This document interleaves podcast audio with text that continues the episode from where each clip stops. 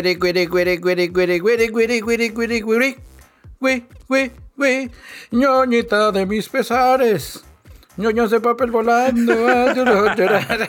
Ay, ñoño cast, orgullo nacional. Así es, queridos ñoño escuchas, estamos de regreso en el ñoño cast, su programa de confianza para tecnología, redes sociales, videojuegos, apps, cómics, cine gente de TikTok que por fin va a testificar ante el Congreso de Estados Unidos. Cuidado Australia, la radiación va por ti. Esto es en serio, espérense, en la ronda rápida les diremos qué pedo. James Gunn, el nuevo chingón de DC, nos dice cómo van a tocar los chingadazos con los nuevos proyectos. El cuarto le sorprenderá. Maricondo nos sorprende, no sorprendiéndonos. La cuarta le sorprenderá. Y más. Pues así es, queridos ñoño escuchas. Antes que nada, ya saben, darles las gracias por permitirnos el acceso irrestricto, entusiasta y consensuado a sus agujeros auditivos. Nos presentamos rápidamente. Yo soy arroba Dashnak, su cenovita tropical, transmitiendo desde el taller de costura de la Resistencia. Y yo soy su amigo y camarada cirujano de los podcasts Bicholón, transmitiendo en vivo y en directo desde el sótano de la Resistencia. Si tú estás escuchando esto, tú eres parte de la Resistencia. Y porque los 20 grados Fahrenheit traducidos a español es menos 7 centígrados, requiero un poco de calistenia oral para que mis órganos de fonación estén a la temperatura correcta para que usted no respingue cuando le entremos por sus agujeros auditivos. y qué mejor forma que obtener esa calistenia que nos dará la temperatura apropiada que repitiendo lo que el Señor nos enseñó. Ronda rápida, que estás en el ñoño santificado sea la resistencia, resistencia, infórmanos, fórmanos de lo que debemos de estar enterados, enterados.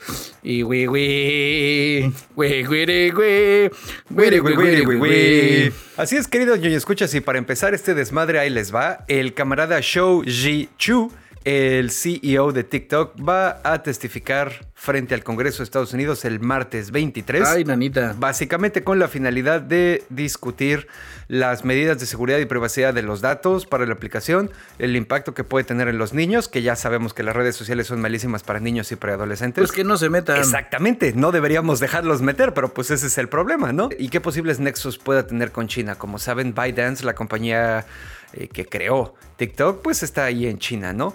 Esta va a ser la primera vez que Chu aparece en el Congreso. Antes de eso, la jefa de operaciones Vanessa Papas la interrogaron también ahí en, en septiembre, ¿no? Obviamente, pues aquí está la cosa de... Ella debería de casarse con... tener un hijo que se llamara, se apellidara Papas y que ese hijo se casara con una señorita que se apellidara Sabritas. Ya, y tendrían que vivir en un país latinoamericano donde uno se queda con los dos apellidos. Así es. Pero y donde conocemos a las Sabritas. Y por otro lado, ojalá el señor Chu traiga a su hermana Pamela. No mames. Bueno, eh, obviamente que no se nos olvide que parte de este pedo de estar chingando a TikTok tanto sí proviene desde una onda racista. Ahorita los republicanos en Estados Unidos han estado mame y mame y mame y mame con que el gobierno de Biden va a entregarle todo a los chinos. Obviamente eso es falso. Por otro lado, pues sí hay cierta razón también, porque esto ya lo hemos platicado, ¿no? Existe la preocupación de que el Partido Comunista Chino sienta que puede acceder así nada más a los datos de los usuarios americanos o del resto del mundo, como ocurre en China, ¿no? Que pueden hacer así como un poco lo que quieran. Eh, para tratar de eh, que la gente no les tenga tanta desconfianza, TikTok en Estados Unidos ha hecho varias cosas. Eh, los datos de los usuarios gabachos están guardados en servidores de Oracle que están ahí en Estados Unidos y han estado borrando esos mismos datos de sus propios servidores que están ahí en Estados Unidos y en Singapur para que solo exista la copia que está en los servidores de Oracle, ¿no? Ay, eso es. Ah, no, que te di. Eso es, digo, digo, entiendo que los, que los, que el Senado están bien pendejos en cuestiones de tecnología, güey.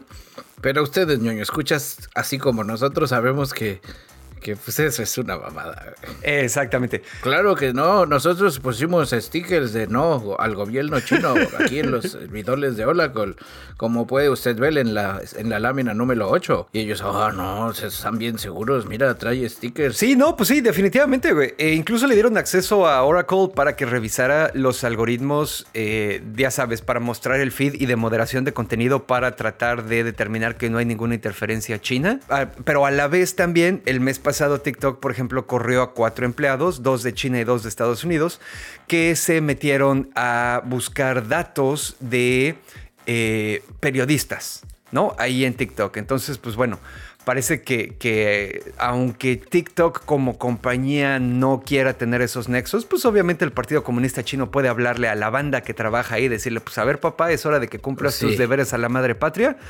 Y pues sí, ya para terminar, en diciembre los legisladores en Estados Unidos pasaron la ley de ingresos y egresos, como la nuestra, ya sabes, hay que aprobar cuánto se van a gastar en el año. Y en esta ley ya está baneado TikTok de los dispositivos que le pertenecen al gobierno federal, como las cosas, las computadoras o los teléfonos o lo que sea que le da el gobierno federal para trabajar a sus empleados, ¿no? También a nivel estatal ya hay este, bastantes bans también de la aplicación de TikTok en los dispositivos que le pertenecen en el gobierno. Y por otro lado, senadores y miembros del Congreso han renovado sus esfuerzos para tratar de banear TikTok de manera permanente y completa en Estados Unidos. Sí, de hecho, al menos 20 universidades públicas aquí ya tomaron medidas para prohibir TikTok en los últimos meses, restringiendo el acceso en ordenadores de la escuela y los teléfonos móviles y la Wi-Fi de la escuela. Órale. Lo cual es una mamada porque aquí todo el mundo usa datos. Pues sí, pero bueno. Donde dices, oye, Scare Me Graveyard, güey. Oh no, TikTok debe de estar preocupadísimo. sí, a huevo. Creo que este hype de la prohibición al TikTok, así, y digo, voy a salirme de la escaleta y me adelantaré a las profecías. Eso no va a funcionar, güey. Porque de nada sirve que lo prohíban y lo banen porque ya la banda está bien que te requete su vida, güey. Estúpido TikTok acabando con la poca atención que tenía la banda, güey. Cochino TikTok. y sorprendiendo absolutamente a nadie, Microsoft, Sony y Nintendo no van a estar en la E3 de 2023. Las tres uh. compañías dijeron, el eslogan suena muy mamón, nosotros no queremos embarrarnos. Este no, no fue por eso, güey. Fue por lo que ya habíamos platicado, güey. Ese tipo de eventos, el, el COVID los mató para no regresar, aunque la banda de TikTok, la banda de TikTok insisten, sí, hagan la E3 y lleven TikTok. No, aunque los organizadores del E3 digan que no. Phil Spencer, jefe de Xbox, a nuestro medio hermano IGN, dice... Eh, eh, no refiriéndose a la E3, sino refiriéndose al Xbox Summer Showcase. Eh, dice, Xbox está en la junta de la ESA, organización responsable de la E3. creo que es una ESA exitosa y saludable. Es crítica para lo que estamos intentando hacer, así que pues vamos a llevar a cabo nuestro evento nuestro de nosotros, que como lo solemos hacer. Y ya luego será conveniente la E3 que vayan ustedes allá y lo hagan ahí como debe de ser. Eh, de momento nosotros seguiremos trabajando con ESA eh, para cuestiones de planificación. O sea, no vamos a la E3, pero seguimos siendo sus amigos porque nosotros nos, porque ellos nos organizan otros eventos. Por parte de los demás, pues nadie ha dicho nada, pero pues ya se veía venir. Esta E3 va a estar desangelada y triste. De acuerdo. Y bueno, nota rápida, el camarada Ming Chi Kuo que como ustedes saben eh, trabaja para nuestro medio hermano Bloomberg y en general pues sí le atina bastante bien a sus leaks de Apple.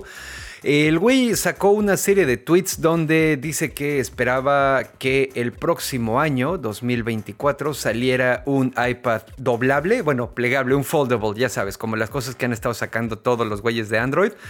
Eh, y que también como consecuencia de este plan a futuro, probablemente en los próximos 9 a 12 meses no haya ninguna otra liberación de nuevo producto de iPad hasta 2024 cuando llegue el foldable de Apple. La tirada de esto, según él, es que están empezando primero con el iPad para tratar de refinar la tecnología, ver cómo se acepta el producto y si sí, ya la pueden miniaturizar un poquito más para empezarlo a hacer en los iPhones.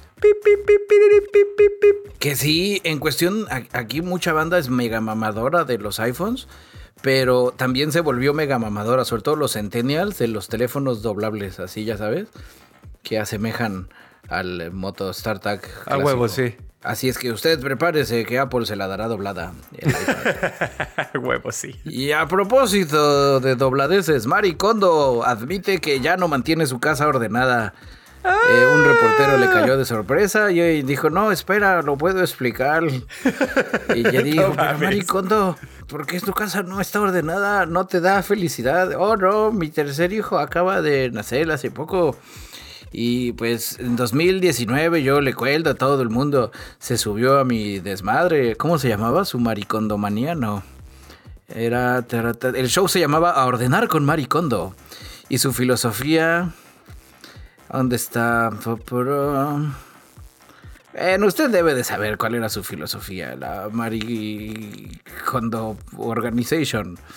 Bueno, el chiste es de que ya agarró y dijo, mira, 2023, ya pasaron muchas cosas en el mundo y, y, si los cajones de tu, de tu cajonela ya no estaban perfectamente acomodados, este, no está solo, los míos también. Órale. Yo era una ordenadora profesional. Tengo aquí las, la entrevista transcrita.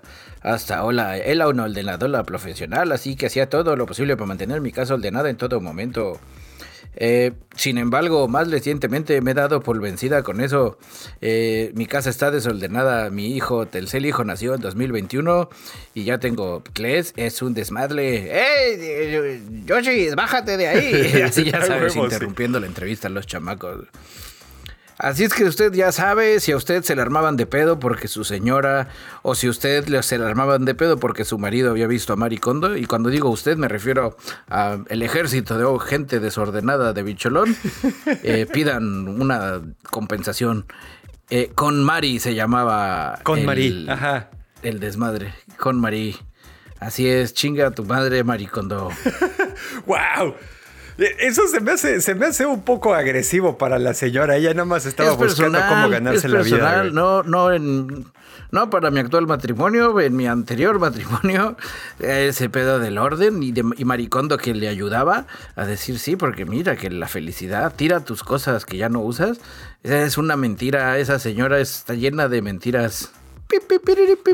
Pues bueno, camaradas, nada más para que no se nos olvide que Apple sigue siendo malvada igual que todas las otras compañías, aunque Tim Cook haya aceptado una reducción del 40% de su salario para no tener que correr a nadie. Les traigo una nota que dice que el Buró de Relaciones Laborales Nacional en Estados Unidos eh, se va a ensartar a Apple. Ya decidieron de manera así como que no es que esto vaya a caber en una sanción o lo que sea, pero la postura de este buró es que Apple viola los derechos de los trabajadores. Lo que dicen es que varias reglas de trabajo de las que impone Apple y de las que tienes que firmar cuando empieces a trabajar con ellos, y aquí lo cito, tienden a interferir, restringir o coaccionar empleados para evitar que ejerzan sus derechos a la acción colectiva. Y eso lo dijo nuestra. Oh, no. Sí, no, está bien, ojete, güey. Eso lo dijo nuestra camarada, la vocera Kayla Blaro, el lunes de esta semana que estamos grabando.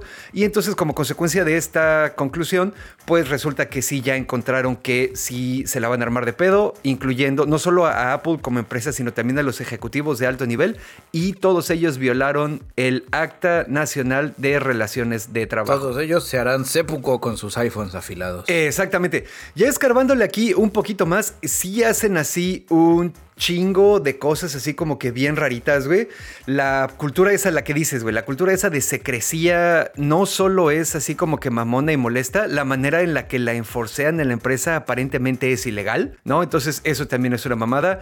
Eh, como en muchos lugares en Estados Unidos tratan de obligar a las personas que no, a los empleados, pues que no hablen entre ellos de cosas como su salario, las horas que les tocan, cuál fue el proceso de contratación, etcétera, cuando en realidad estadísticamente sabemos que cuando a los empleados les das esa libertad, pues acaba habiendo acciones colectivas que repercuten en beneficios para los trabajadores como grupo, ¿no? Esto es una estrategia más para mantenerlos separados, aislados y que no puedan exigir sus derechos, como ya ocurrió en algunas tiendas Apple donde votaron y se acabaron sindicalizando, ¿no? Les han encontrado también que corrieron gente que reportó prácticas ilegales de Apple, así de estas coercitivas, al buró, pues básicamente a la Secretaría del Trabajo Gabacha, ¿sabes? Y entonces, pues sí, al final sí encontraron así como que bastantes cositas que están raras, ¿no? También de repente tienen así como que cuando te contratan firmas una cosa que dice que cuando salgas de la empresa por tanto tiempo no puedes ir a trabajar a una empresa competidora y bla, bla, bla. Y pues ese es un pedo de, bueno, pues entonces qué, güey, me voy a morir de hambre mientras o me vas a seguir pagando aunque ya no trabaje contigo o qué chingados, ¿no? Les encontraron un montón de cosas, como les dije, sorprendiendo absolutamente a nadie. Y pues entonces aquí lo que van a hacer es que van a hacer una, como un extrañamiento o una recomendación para que el gobierno le diga a Apple que esa cultura de secrecía y todas las maneras en las que violan sistemáticamente los derechos de los trabajadores no están chidos. Y que si no le bajan de huevos, les va a caer la People Maker. Pues muy bien, trabajadores unidos. Jamás serán vencidos. Si le das más poder al poder. Exactamente. Más duro te van a venir a coger. Y pues para esta es una nota de aviso importante, aviso importante. para todos nuestros ñoños australianos, eh, más este, así cerrando un poco el, el círculo de búsqueda para los que vivan ahí cerca de Perth. Eh, esta nota se la traigo cortesía de nuestro medio hermano Vice. Ah, puta madre. está bien, está bien. Australia inició una búsqueda a nivel nacional para encontrar una pequeña píldora radioactiva que se cayó de la parte trasera de un camión mientras avanzaba por la carretera. La píldora en cuestión mide 8 milímetros de largo, 6 milímetros de ancho y está rellena de cesio 137. Ok. Vice nos informa que el perno se soltó en la parte trasera del camión que transportaba el material por los baches en el camino. Algunos de esos baches mencionan que estaban llenos de cocaína porque Vice. Of course, a huevo, eh, Entonces eso dio el espacio para que la cápsula se deslizara y cayera en la carretera. Cocaína y chichifos. Este sí, y, el conductor iba viendo a qué dama de la noche subir al camión. Entonces así de, ah, porque vais. ¿Te acuerdas que aquí en México una vez se robaron una madre de material radiactivo de una de las camionetas del seguro? Y todo el mundo estaba cagado, güey. Pero es, creo que eso es menos complicado, güey, porque si alguien como que se lo roba, pues ya se muere, güey. Aquí el tema es que se cayó en la carretera. Tengo aquí el comunicado de quién es. Ah, ay, ¿por qué le ponen el nombre a la banda, güey? Eh, pues de los de la gente que está buscando esta madre y que vais por andarse metiendo coca no puso el nombre, güey. Ah, huevo, eh, Dice, el tramo donde se cayó es entre la carretera del norte de entre Perth y Newman, Australia Occidental. Si usted va a Australia, evita el área occidental. El cilindro se perdió en un tramo de 900 millas de carretera en Australia emite rayos gamma y beta, cualquiera que esté cerca a largo plazo podría causar cáncer, a corto plazo podría quemar la piel y provocar síndrome de radiación aguda. Eh, lo que yo decía es que el problema es que esas cosas así pequeñas y brillantes, luego los pájaros las agarran y se la llevan ahí. Y si son cuervos, pues van a entender, van a decir, esta madre mata, güey. Vamos a ponerle ese güey que nos caga y van a empezar a matar gente con radiación. Ay, sí, a huevo, no me sorprendería. Y pues ya está todo. Ahí le platicaremos en qué acaba. Eh, si usted tenía curiosidad de qué te hace el cesio 137, pues nada más así para calcularle. Esa piedrita que se perdió, ese pernito, equivale, o sea, si te acercas así de a poquito, es como hacerte 10 rayos X por hora. Ay, chingue su madre, güey, ok. Y bueno, queridos, yo escuchas, ya para terminar la ronda rápida, les traigo aquí el seguimiento. Como ustedes recordarán, en algún momento mencionamos que James Gunn y su compa... Elber. Ah, no, ese es su hermano. James Gunn y Peter Safran, que ahora van a ser los chingones de eh, DC, junto con el hermano de James Elber. Eh, ya avisaron cuáles van a ser sus proyectos para los próximos 8 a 10 años. Y independientemente de todas las cosas que ya habían mandado a la chingada. 10 años es demasiado. Eh, no sé. No nos hagas eso, James. No, o sea, empiezan. Nada más nos emociona. Empiezan desde ahorita, pero no son una o dos cosas. O sea, ahora todo este pedo de los superhéroes de DC se va a llamar DCU, ya saben, DC Universe. Y bueno, pues ahí les va. El primer capítulo, que viene siendo como el equivalente a la primera etapa de Marvel, aunque no es tanto lo mismo, se llama... Porque sería muy farol que le dijeran etapas, ¿no? Se llama capítulo 1, Gods and Monsters, dioses y monstruos. Y de aquí a estas son las películas que vienen. Superman Legacy, que va a ser otra pinche historia de origen de Superman, y Gunn la está escribiendo. Ay, Superman es el nuevo Batman. Otra película que se llama The Authority, que es este película así grandota que va a meter a los güeyes de The Authority, que seguramente recordarás que son los, los güeyes de Wildstorm, ¿no?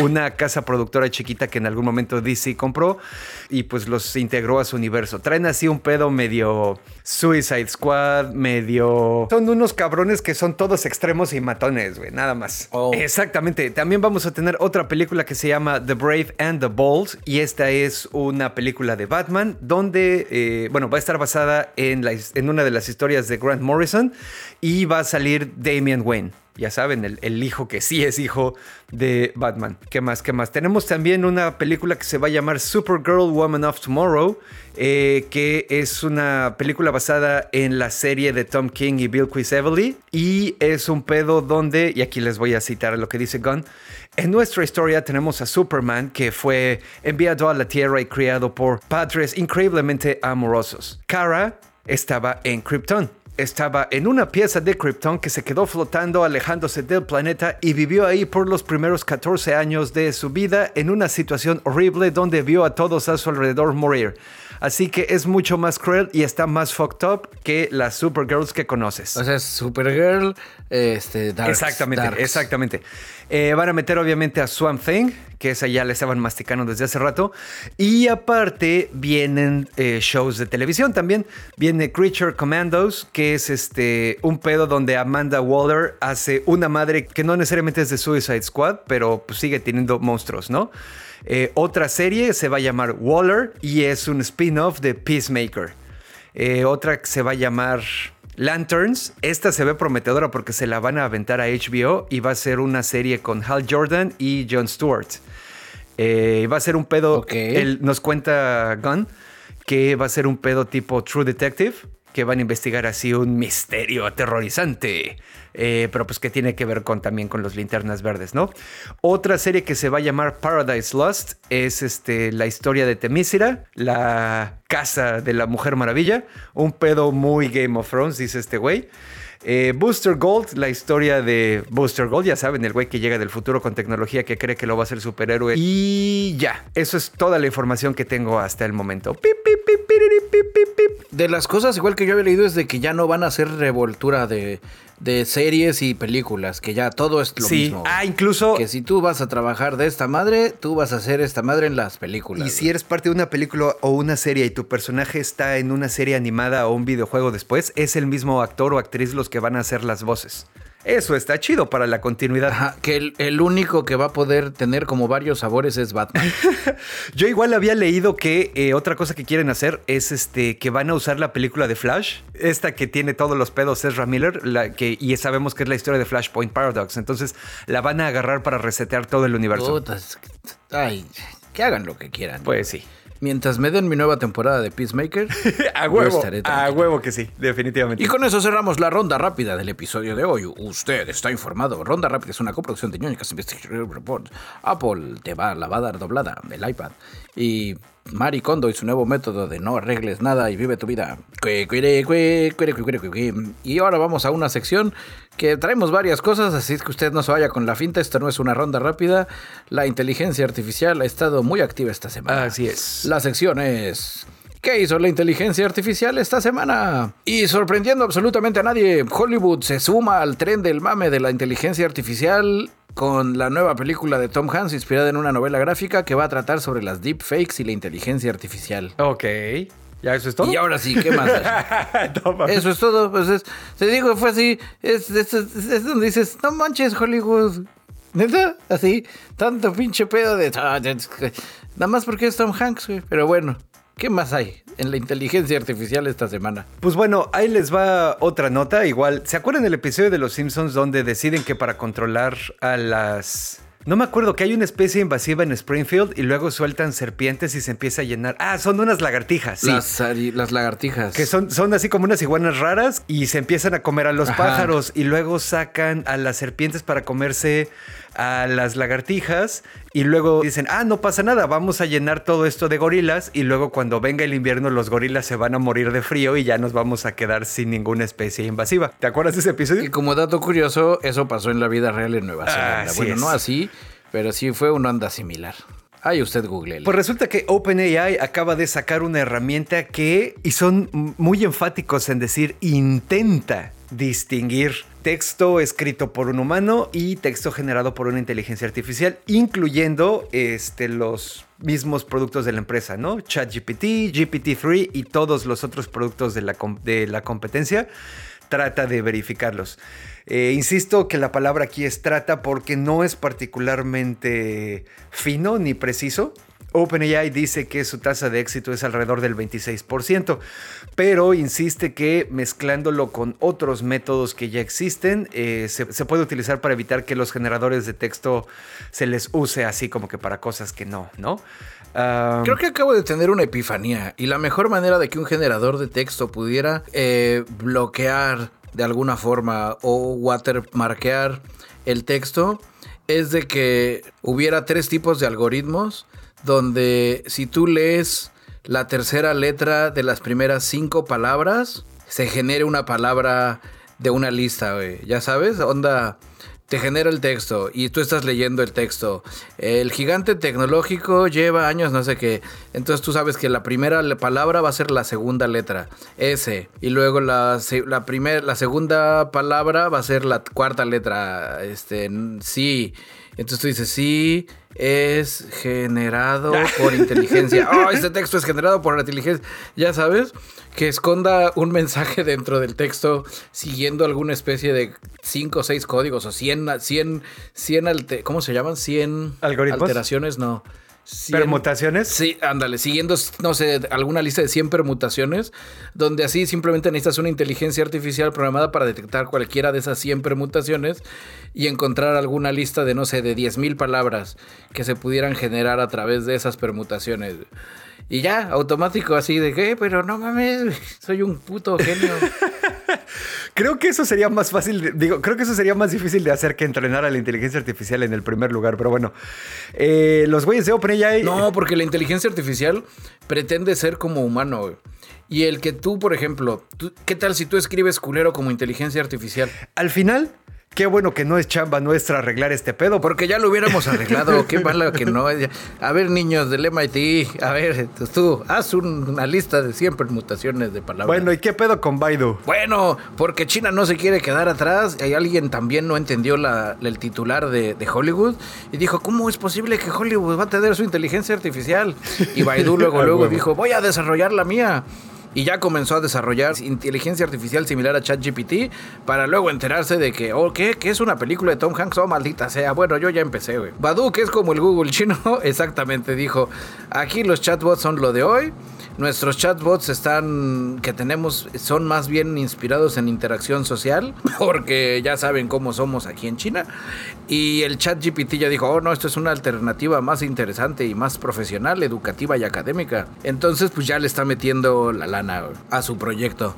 Entonces pronto veremos el, chat GPT chino. Órale, esa madre sí me dan ñañaras. Si de por sí todas esas me dan ñañaras, las de los chinos me dan más, pero bueno. Muy bien. ¿Y qué más hay de a propósito de inteligencia artificial? No, pues traemos un chingo todavía. Aquí esta nota bien de cortesía de nuestro querido ñoño escucha que nos la dejó ahí en el server de Mastodon de la Resistencia. Eh, ¿Se acuerdan que en algún momento habíamos mencionado que Google eh, había creado una inteligencia artificial? Le estoy hablando hace aproximadamente un año eh, había creado una inteligencia artificial que hacía el doblado de proteínas mucho más rápido que otros modelos tecnológicos y por supuesto que millones de veces más rápidos que la cabecita de carne de un ser humano, ¿verdad? Ok. Resulta que un laboratorio que se llama Salesforce Research desarrolló un programa de inteligencia artificial que se llama ProGen y aquí eh, lo que está ocurriendo es que ensambla secuencias de aminoácidos para hacer proteínas artificiales. Ok, me está interesando. Estoy leyendo aquí el, paper en sciencedaily.com, ahí se los, voy a, se los voy a compartir en el canal de Telegram de la Resistencia y en el server de Mastodon de la Resistencia para los que se quieran asomar. Pero básicamente ahí el abstract lo que está diciendo es que eh, se, crea, se creó una inteligencia artificial capaz de generar eh, enzimas artificiales. En pruebas de laboratorio, algunas de estas enzimas funcionaron tan bien como las que se encuentran en la naturaleza, aun si la secuencia de aminoácidos que fue artificialmente generada fuera muy diferente de cualquier proteína conocida en la naturaleza. O sea, pueden hacer cosas que no existen en la naturaleza o que son muy diferentes de lo que existe en la naturaleza, pero con los modelos predictivos eh, parece que, un porcentaje de ellas sí funcionan. Están utilizando lo mismo que ChatGPT, básicamente. Están utilizando procesamiento del lenguaje natural. Entonces lo que hicieron primero es lo pusieron a eh, aprender biología, A, ProGen, esta inteligencia artificial, la pusieron a aprender los principios básicos de la biología, la pusieron a estudiar un poquito más y luego eh, le dijeron, pues órale, ponte a hacer esta madre. Y aquí lo que estamos viendo es que esta madre va a rejuvenecer un campo en la industria que tiene 50 años, ¿no? La creación de proteínas artificiales que no necesariamente Madres. existen en la naturaleza y lo va a hacer de manera mucho más rápida y aparte, si todo sale de acuerdo al plan, estos productos se pueden utilizar para prácticamente lo que sea, güey, desde aplicaciones terapéuticas hasta comer plástico, ¿no? Por ejemplo, el camarada James Fraser, él tiene un doctorado y es profesor de bioingeniería y ciencias terapéuticas en la escuela UCSF de farmacéutica. eh, que también fue el güey que creó esta inteligencia artificial, nos dice que estos diseños eh, se comportan y desempeñan mucho mejor que varios diseños que eh, solo ocurrieron como consecuencia del proceso evolutivo, ¿no? Aquí les va la parte chingona. Esto es, para crear este modelo, los científicos lo pusieron a estudiar 280 millones de proteínas diferentes. Los puso a estudiar la secuencia de aminoácidos de estos 280 millones de proteínas para que los aprendiera. La dejaron digerir la información por un, un par de semanas. Ya que masticó la información y lo que sea, lo tunearon un poquito enseñándole 56 mil secuencias de cinco familias de lisosimas. No tengo puta idea qué es eso, solo estoy traduciendo al vuelo. Y un poco de información sobre estas proteínas. De ahí, esa inteligencia artificial generó un millón de secuencias de proteínas. Madres. De ahí el equipo de investigación seleccionó 100 para probar, basadas en qué tanto se parecían a las secuencias de las proteínas naturales. Y de este lote de las 100 primeras proteínas que se pusieron a probar y lo que sea, salieron 5 proteínas artificiales que compararon con otras proteínas que serían naturales, así en las claras de huevos. Uy, con el huevo que subió de precio, eso estaría bueno. Eh, pero bueno, pues al final ya tenemos que esta madre ya hasta puede aprender para qué lado deberían estar las enzimas, etcétera, etcétera. Entonces, pues bueno, todavía falta... Y pronto sabrá cómo matarnos. Resistencia, estamos a tiempo de detener este desvergue. Ay, al contrario, yo espero que esta madre sea eh, bastante útil para la humanidad. Pero bueno. Pues yo te traigo otra, la inteligencia artificial se está reprogramando a sí misma. ¡Oh, ya llegamos a la singularidad! Eh, Algo así. Eh, la gente de OpenAI, no sabemos si es la gente de OpenAI o si es la misma inteligencia artificial que está empezando a contratar gente de forma remota. Exacto, güey. Ya no existen, ya no hay empleados en OpenAI, güey. Ya es solo la inteligencia artificial controlando todo, güey. Así es, güey. Eso estaría más cabrón, güey. que alguien sí. Hay que investigar dónde está OpenAI y si me queda cerca me voy a dar una vuelta, güey. A ver si hay gente adentro. Pues debe güey. estar en Silicon Valley, güey. El chiste es que contrataron mil empleados remotos güey, en los pasados seis meses. Mientras todo el mundo está corriendo banda, OpenAI, ya sea OpenAI en sí o los empleados que sigan vivos, están mandando llamar gente. güey. Entre Latinoamérica, Europa del Este y demás lados. 60% de ellos son para lo que se llama data labeling, etiquetado de datos, que Oh, son ya. Sets masivos de imágenes donde ellos le revisan la tarea, audios donde igual es, eh, la inteligencia artificial es esto, es esto, y ellos dicen, sí, Simón, y ya, gracias. Que la mayoría de esos son tipo para autos eh, au- autónomos. Simón, Simón. El otro 40% son programadores que van a estar generando data para los modelos de aprender a desarrollo de software. O sea, oh, que, o sea, van a programar, pero no van a programar sobre ChatGPT. Los van a poner a programar cosas, lo que sea, para que luego ChatGPT estudie ese código. Lo mismo que el data labeling, pero para programar. Órale, ok. Exactamente, güey. Donde estamos alimentando a la máquina, camaradas. Esa madre, si tú eres programador, no le ayudes, güey. Porque al rato te vas a quedar sin chamba, güey. Por mi parte, eso fue todo en qué hizo la inteligencia artificial esta semana. Esta madre estuvo muy espesa, yo lo sé, camaradas. Muchas gracias por seguir aquí.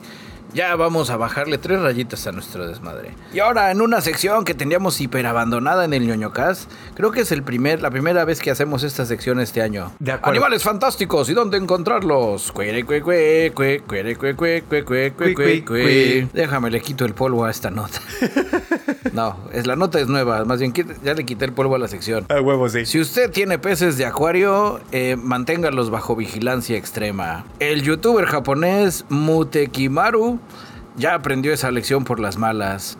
Este compa tiene un canal donde pone a sus peces a jugar diferentes juegos de Pokémon. ¿A sus peces? Para este pedo, porque pues Matiki- Matukimaru está cabrón, diseñó un sistema de sensores en el exterior de un tanque que regist- registran idas y venidas de los peces, los convierte en pulsaciones del mando y pues ya sabes, ah, el pececito está jugando Pokémon, ay, qué cagado. güey". Tuvo en estos días un fallo que no, en una de sus streamings que hacía de su Nintendo Ajá. Switch, donde el fallo del Switch sacó del juego de Pokémon, güey. Y empezó a jalar en el menú principal de la consola los movimientos de los peces. Ok.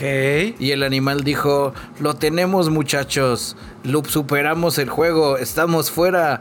Y empezó a gastarse el dinero en avatares nuevos. Descargó un emulador de juegos de Nintendo 64 en la shop de la consola, güey. Cambió su nombre de usuario, el nombre de usuario de la consola, güey, por ro wa wa wa wa wa wa wa. Y solicitó a PayPal un email de confirmación. Al mismo tiempo, mientras estaba la transmisión de su canal en el canal de Twitch, reveló los datos bancarios de Mutekimaru. ¡Ah, no mames! Y le vaciaron la tarjeta al güey. Y antes de que llegara su dueño, apagó el Switch. Del, apagó el Nintendo Switch así de You never take me alive. Así es. Vamos a necesitar que compartas eso en el server de Mastodon de la Resistencia. Así es, voy a compartirlo en nuestro server de Mastodon de la Resistencia y en el canal de Telegram de la Resistencia por si usted todavía no se ha mudado al Mastodon. Exactamente. Está bastante interesante. Al final, pues ya se comunicó con Nintendo, le reembolsaron los 4 dólares que se gastó el pez. Pero pues ya le está diciendo a la banda, no sean culeros, güey, borren sus videos donde se ven mis cosas del banco. Ay, no mames. Ah, si asumimos que, eh, su, que la mayoría de sus espectadores sean japoneses, yo creo que sí hay una probabilidad de que al güey se la perdonen. Porque ya ves que los japoneses en general procuran tener comportamiento prosocial muy chido. Sí, son más buen pedo. A menos que sean otros peces que estén viendo la transmisión. Y era todo un plan mucho más complicado. Años de comer pez y su pescado. Esta convirtió a los peces. en- Ay, Sí, está cabrón, güey. Pero bueno. Y porque teníamos la sección abandonada hace mucho tiempo y eso de los peces eh, hackeadores no fue tan cabrón, yo les traigo un combo adicional. Colossal Biosciences, una compañía de investigación genética con un objetivo, la desextinción de, de varios animales, pero dijeron vamos a empezar con el delicioso dodo. Ay, sí, a huevo. Ok, ok. Eh, obviamente todos sabemos que este tema del dodo es más bien una es una especie de estrategia de vamos a jalar dinero para la startup y que la banda se empiece a subir, pero pues ya llevan desde 2021, güey. O sea, hace dos años ya llevan inversiones por 225 millones de dólares. Ok. Y en la última ronda, de acuerdo a nuestro medio hermano Bloomberg, ya van por los 1.5 millones de dólares. Ok. No es tanto comparado con otras empresas, pero a ver qué pedo. Pues dinosaurios, güey. Ese es el pedo, güey. Donde ya tienen. De los dos especies que tienen propuestos para volver a la vida es el tigre de Tasmania, el mamut lanudo, pero dicen, creo que primero vamos a empezar eh, el pedo del dodo. Para el mamut lanudo, el apoyo financiero viene de empresas relacionadas con la CIA, güey. Ah, chinga tu madre, güey, neta. Así es, porque no necesitas conspiraciones de canales de conspiración. La pura realidad es suficiente De conspiranoide. acuerdo, sí. Fíjate que ahí está interesante también porque eh, en el caso, por ejemplo, específico de los dinosaurios o, o cosas así, eh, el, proceso por el cual se asume que funcionaría, pues en realidad no funcionaría en la vida real. Cuando se escribió el libro de Jurassic Park, que lo escribió Michael Crichton, en ese tiempo no se sabía la velocidad con la que se degrada el ADN. Ahora ya la sabemos, definitivamente no dura millones de años. Sin embargo, ahí es donde podríamos usar el CRISPR para más bien editar al vuelo una secuencia de ADN y luego ver qué chingado sale de ahí. Y luego tienes tu inteligencia artificial que hace cadenas de proteína artificiales y empieza ahí a meterle acá La dinosaurina. El, de este desmadre, güey, y ChatGPT para que el dinosaurio hable, güey. Pum. Hollywood, chinga tu madre, güey. Tu idea de película de inteligencia artificial es una basofia. Hagan la nuestra, güey. Juanito y los clonosaurios. Pues por mi parte fue todo en Animales Fantásticos y dónde extinguirlos. Y bueno, yo les traigo, queridos ñoño escuchas, una antivergüenza de la semana. Como ustedes recordarán, ya me ha gustado eh, que las antivergüenzas de la semana, pues en general, siempre les doy notas así como de avances en la medicina y lo que sea. Pues ahí les va, les traigo aquí una nota interesante. Un poquito de background aquí. Ustedes saben que hay personas que viven más de 100 años, pero pues que también es algo que en general no le pasa a todos los seres humanos. ¿no? Entonces, en algún momento de este pedo, varios investigadores dijeron, bueno, pues creo que hay suficiente evidencia de que las personas que viven más allá de 100 años deben tener alguna mutación o deben tener algo en su código genético que les hace aguantar un poquito más los vergazos del envejecimiento. No son, eh, ya sabes, no es el gen X activo, no son inmortales, pero pues viven unos cuantos años más sin quedar todos hechos mierda, ¿no? Resulta que yendo a la literatura eh, científica y médica encontraron que los portadores de una variante del gen BP1FB4. Ñoño, escuchas todos, corran a revisar sus genes y busquen ese que acaba de decir Dash. Es Bravo Papa 1 Foxtrot Bravo 4. Este gen hay una variante que eh, da así como que vives, un vives así como que más años y tienes menos problemas en el corazón. Porque pues el corazón es un músculo que está chinguele y chinguele, ¿no? Entonces también se desgasta bastante. Lo que, entonces aquí lo que hicieron algunos investigadores de la Universidad de Bristol, agarraron esta variante del gen, la introdujeron en un virus que no hace daño y ese virus se lo inyectaron a ratones viejitos. Ya ves que eh, una de las maneras de hacer ediciones al código genético también es utilizando un virus inerte como vector, ¿no? Que este, cambia el código genético de la célula y bla, bla, bla. Total que encontraron que el reloj biológico de los ratones se fue para atrás, o sea, rejuveneció por algo equivalente a unos 10 años humanos. Oye, yo quiero. No se lo han inyectado todavía a corazones humanos directamente, pero sí han agarrado células de corazón de humanos, ya, ya sabes, tercera edad, que están bastante dañadas. Ya las cultivaron así en un laboratorio y lo que sea. Les introdujeron, les introdujeron esta variante del gen también y también se desencadenó la regeneración cardíaca. O sea, sí ocurre en células cardíacas humanas, pero todavía no adentro. Pero ahorita solo es en el corazón, porque ese a mí no me preocupa. Mi, mi- corazón es fuerte. Yo quiero en el estómago para poder volver a comer así comida picante, sin que me arda. Y en el intestino, pues por rejuvenecer también todo lo que me ha chingado del gluten. Y, y en el pelo para que me crezca también. Y ya aprovechando, pues aquí un poquito de en la cara para que se me, me vayan mis arrugas. Ya, ya pronto vamos a ser inmortales, vas a ver. Eh, Paolo Madedu, eh, profesor de eh, Medicina Experimental Cardiovascular ahí en la Universidad de Bristol, que fue una de las personas que están involucradas en este estudio, dice que efectivamente estos hallazgos confirman que el gen mutante sano puede revertir el declive del desempeño del corazón en las personas mayores. Ahora, eh, ya, que tienen esta parte funcionando, pues ahora lo que están investigando es si meter la proteína directamente en lugar de editar los genes también puede funcionar. ¿A qué se refiere con la proteína? Básicamente, eh, nuestro ADN es un montón de instrucciones para hacer proteínas.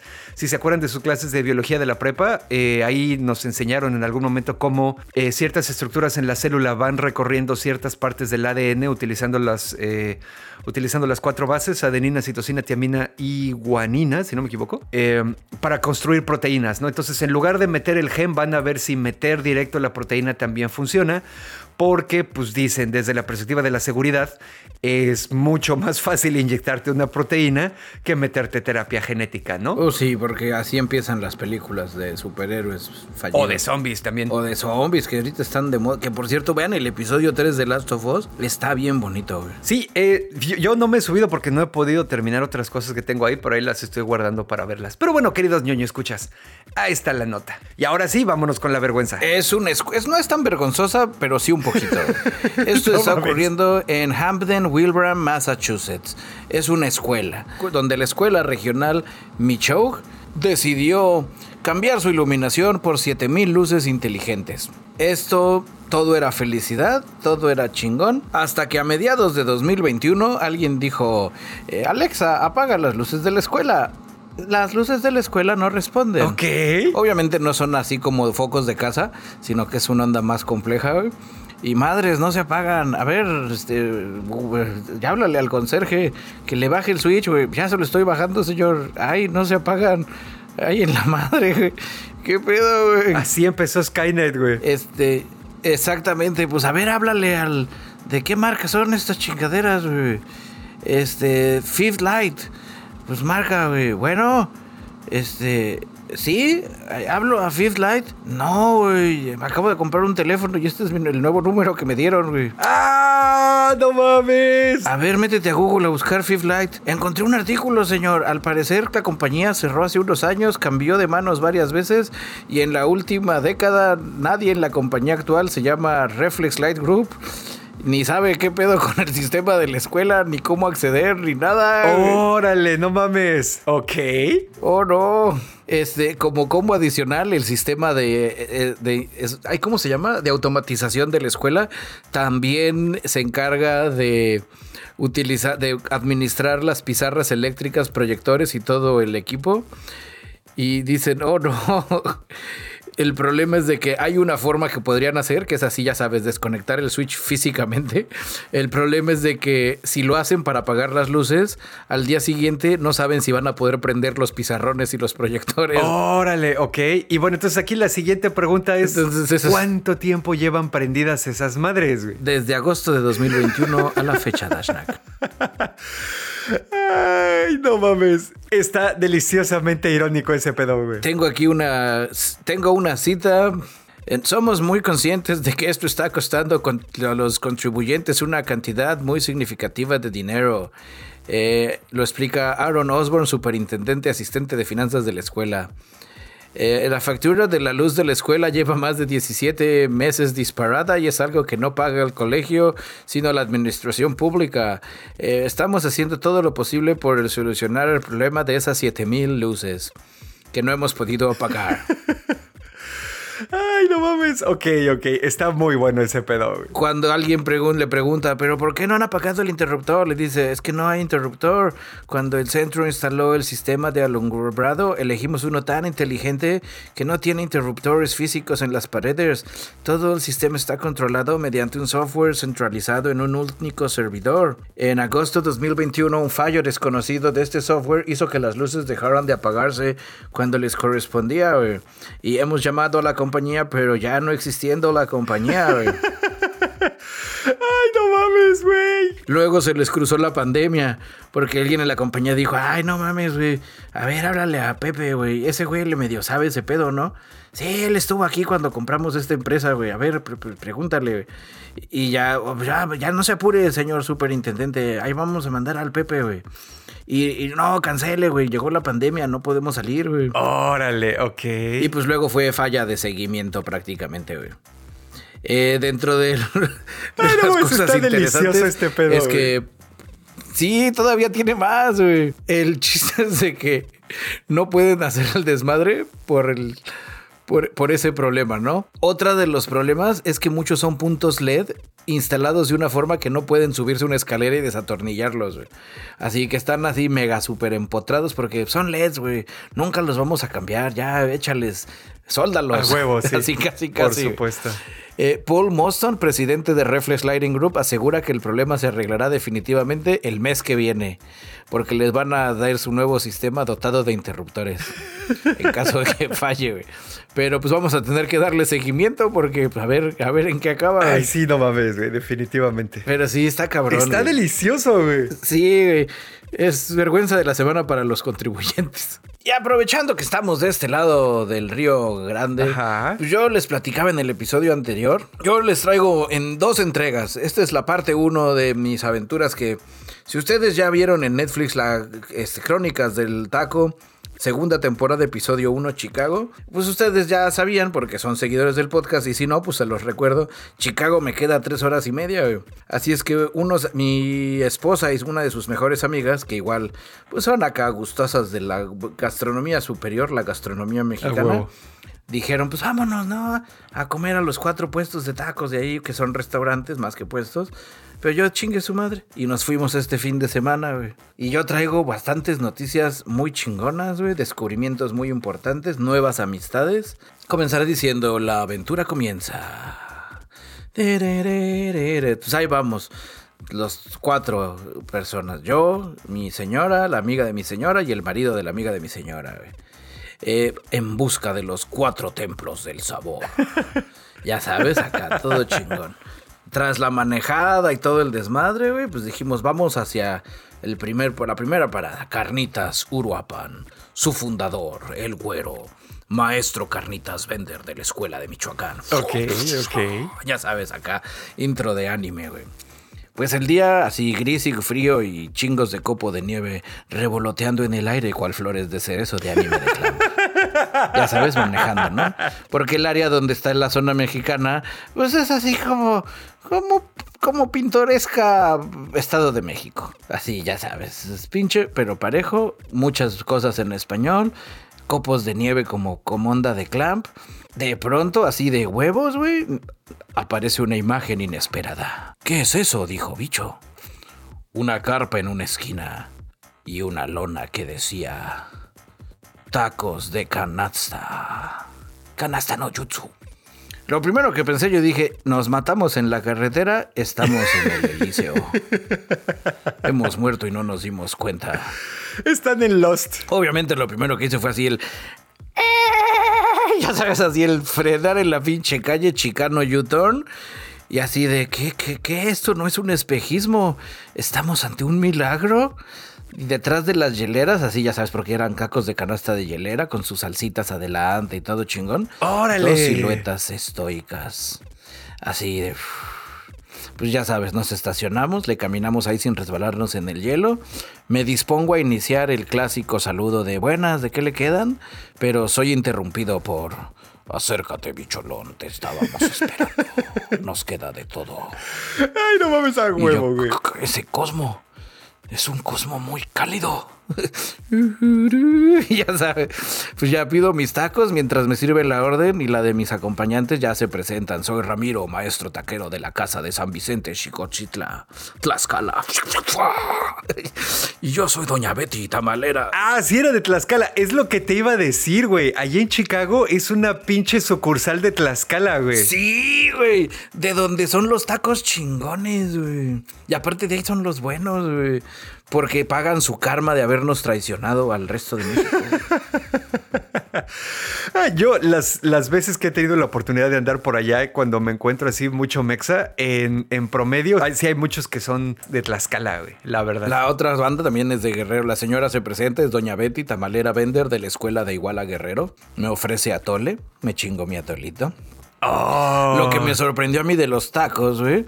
Porque ya me estoy chingando así mis taquitos así en la calle, güey. Como debe de ser, güey. Así, no mames, estoy parado.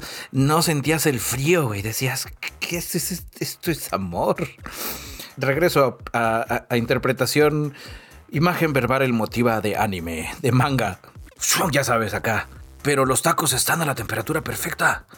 Aunque estamos bajo cero. ¿Cómo lo lograron?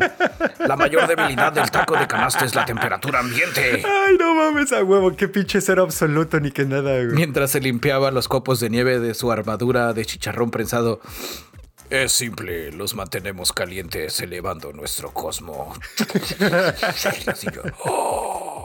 Ahí debo de reconocer, no fueron los mejores tacos de canasta del mundo, pero sí son los mejores tacos de canasta de la región. Debo de decir que su mera existencia es una victoria. De acuerdo, sí. Nos despedimos y seguimos nuestro camino hacia las carnitas Uruapan. Eh, llegamos ya después de como cinco minutos, el lugar estaba lleno. La primera señal es ver chingo de paisanos en fila y pidiendo para llevar también es buena señal. De reojo veo que en, en ese dojo respetan la tradición del clásico estilo Michoacán. Ok. Mis acompañantes americanos eh, me- se me veían así como, ¿por qué está observando tantas cosas? Y obviamente pues, sacaron sus garnacha decks. Carnitas estilo Michoacán. Se identifica por su color café. Los puestos tienen chicharrón en la vitrina. Se puede pedir cualquier combinación.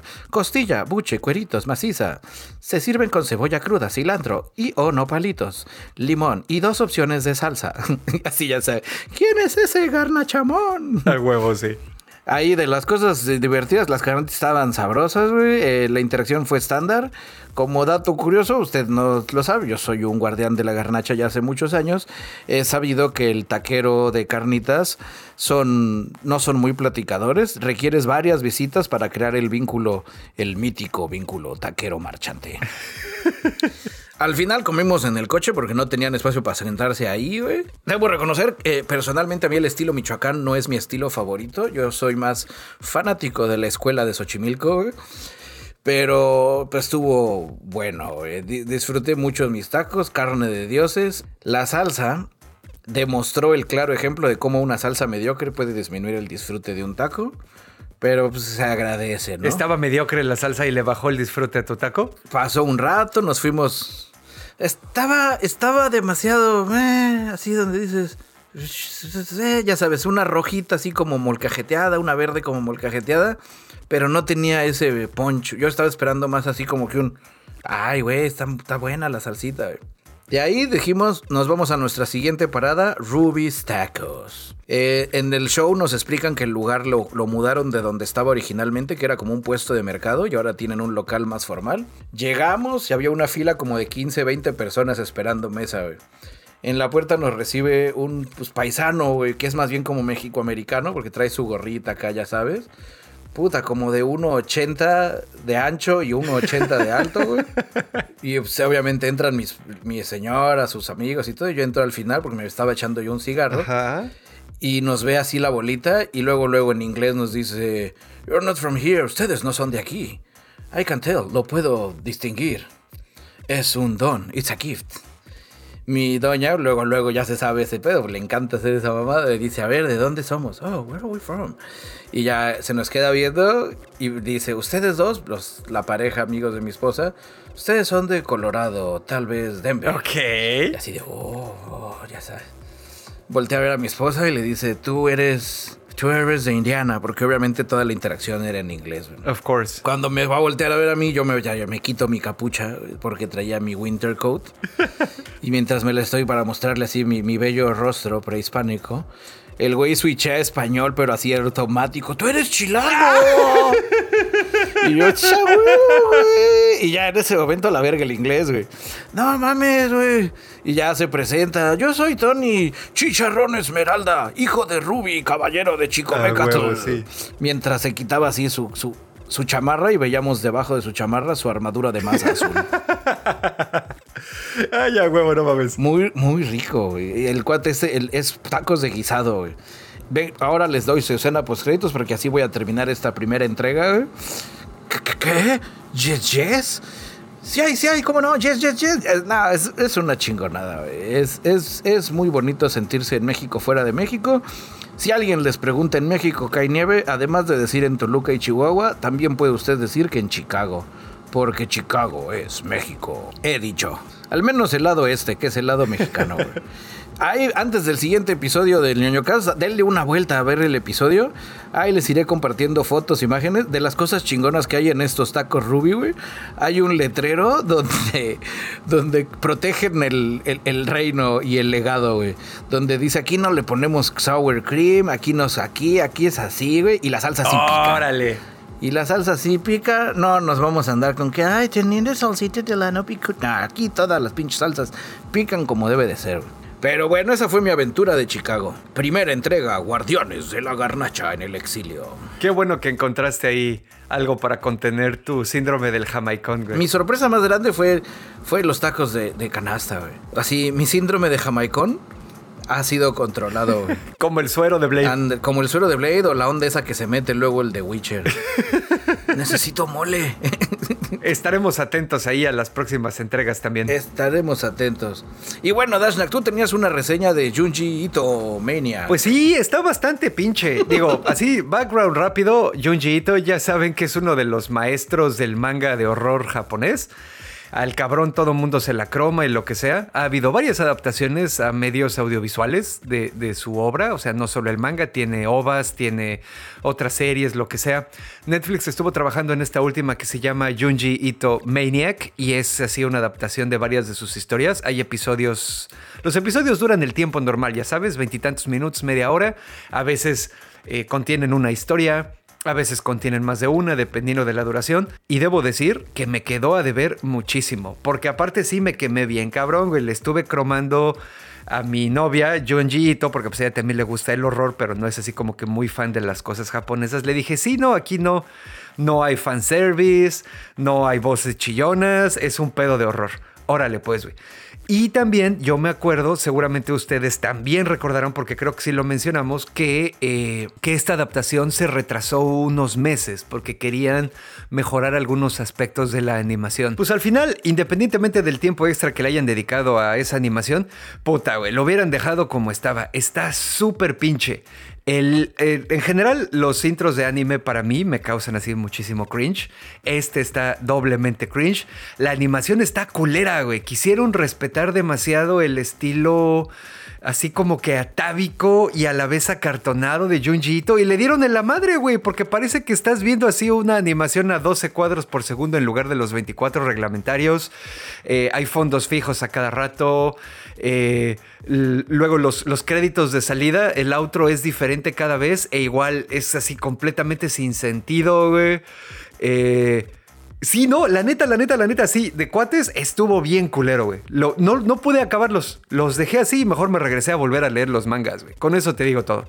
Ese es el castigo máximo que puede dar uno en Netflix, dejar algo a la mitad. Exactamente, fue, fue deliberado. Pero pues entonces me interesaría saber, queridos niños, escuchas ustedes qué opinaron, eh, tanto de la obra, si es que ya la conocen desde antes, y específicamente de esta, de Junji Ito Maniac. Pues ahí a ver a ustedes qué les pareció. Yo insisto, estuvo bastante pinche, lo dejé a la mitad.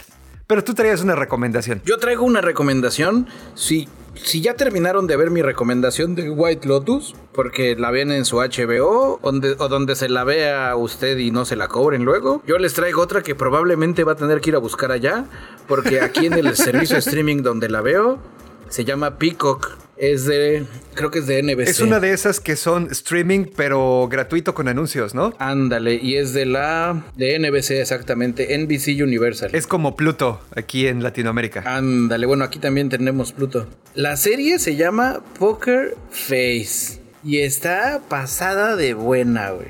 La protagonista es Natasha León, mejor conocida como... Ay, se me olvidó su nombre en Orange is the New Black. Que luego salió en una serie solita que se llamaba Muñeca Rusa, güey. Y que la muñeca rusa pues Ay. no fue así como muy favorita mía. Eh, A mí me gustó mucho la de muñeca rusa. Es, es muy buena esa chava. Ya sé quién dice, sí. Agárrate los pantalones, Dashnak. Ok. ¿Los tienes bien agarrados? A huevo, y los pantalones también. Ok, el creador de esta serie es Rian Johnson. Rian Johnson es creador y director de Glass Onion, Knives Out Mystery. Y la premisa de esta serie es Murder Mystery, donde todo gira alrededor de esta señora Natasha Leon, donde ella tiene una habilidad, no superpoder, no don sobrehumano. Ella sabe cuando alguien le está diciendo una mentira. Ok. Así como las mamás. Como las mamás, pero, pero, pero 100% seguro, güey. Donde si ella, de- donde incluso hay una escena donde el güey, un güey agarra un deck de cartas y las empieza a ver y dice, traigo un as de espadas. Y ella dice, bullshit. Traigo un 10 de diamantes. Bullshit. Traigo un rey de picas. Sí. Oh, mierda, güey. Si eres muy buena, güey. Órale, güey. Y al final usted, la, empie- la serie empieza en Las Vegas, Nevada, güey, donde hay un tema ahí con el póker. Está deliciosa. Son cuatro episodios nada más, güey. Cuatro episodios esta temporada. Los dos episodios que llevo, en más de alguna ocasión dices, verga, güey. Se te olvida que estás viendo una serie, güey. Y dices, esto es una puta película, güey. Está chingona, güey. Ok, Tiene un formato de como de la serie detectivesca Columbo, güey. Donde es el misterio del episodio, güey.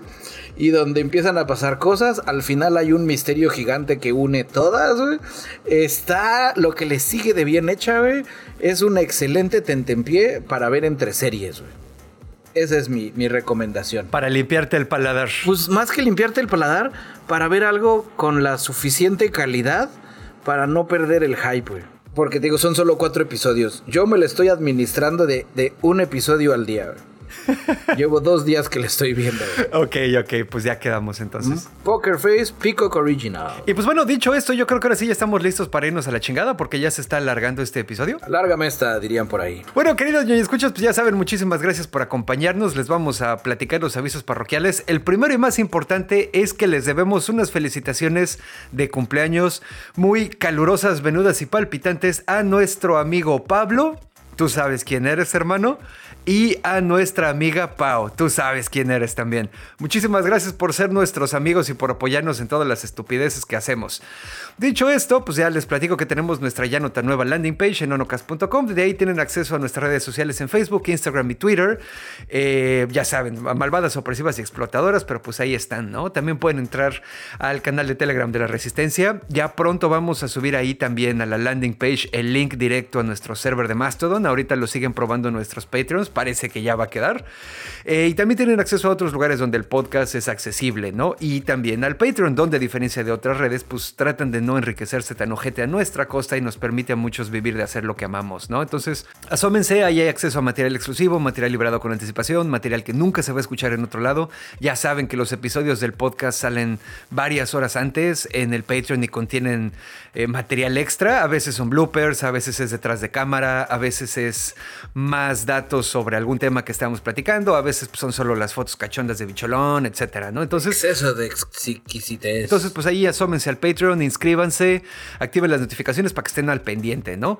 Y hablando de los Patreons, muchísimas gracias a Angelito, John Walker, Overlord, Sebastián Bojorquez, la familia de los Romo, Ferio Ortiz, Francisco Novelo, Manuel Núñez, Claudia Maya, Clau Borbón, Diego Díaz, Orquín, Juan Antonio, Alejandro Zul, Eduardo Alcalá, Piloredo, Los Sapos, Rosquilla, Sergei Shoshevich, Snow, Silu, David Luna, Santi Gamer, Blanqueken, Israel, Lord Commander, la familia Rufián, Raúl. Ustedes, camaradas Patreons, son las 7000 luces inteligentes que instaló una escuela para ahorrar energía y que no se han podido apagar de mi corazón. Efectivamente, querido ñoño, escuchas. Y bueno, pues también para recordarles que si por alguna razón no quieren o no se pueden subir al Patreon, eh, pues no pasa nada, hay otras formas de apoyarnos, si es que quieren hacerlo, si no, pues no hay pedo, pero si sí nos quieren apoyar, pueden spamearnos sin misericordiamente en sus grupos de WhatsApp, Telegram, LinkedIn, lo que sea, pueden spamearnos en el Meetspace con toda su bolita de amigos. Eh, compartan la palabra, camaradas, eso también nos apoya muchísimo. Y dicho esto, pues ahora sí nos despedimos, muchísimas gracias por acompañarnos una semanita más al ñoñeo casual pero intenso. Yo fui arroba Dashnak, su cenovita tropical, transmitiendo desde el taller de costura de la Resistencia, calientito, por cierto. Chinga tu madre, Dashnak. Yo soy su amigo y camarada cirujano de los podcasts Bicholón, transmitiendo en vivo y en directo desde el sótano de la Resistencia. Si tú estás escuchando esto, tú eres parte de la Resistencia, aunque no estés a menos 7 grados centígrados como aquí sucede. Exacto. Y como no todos los episodios me despido diciendo... ¡Guardianes! home.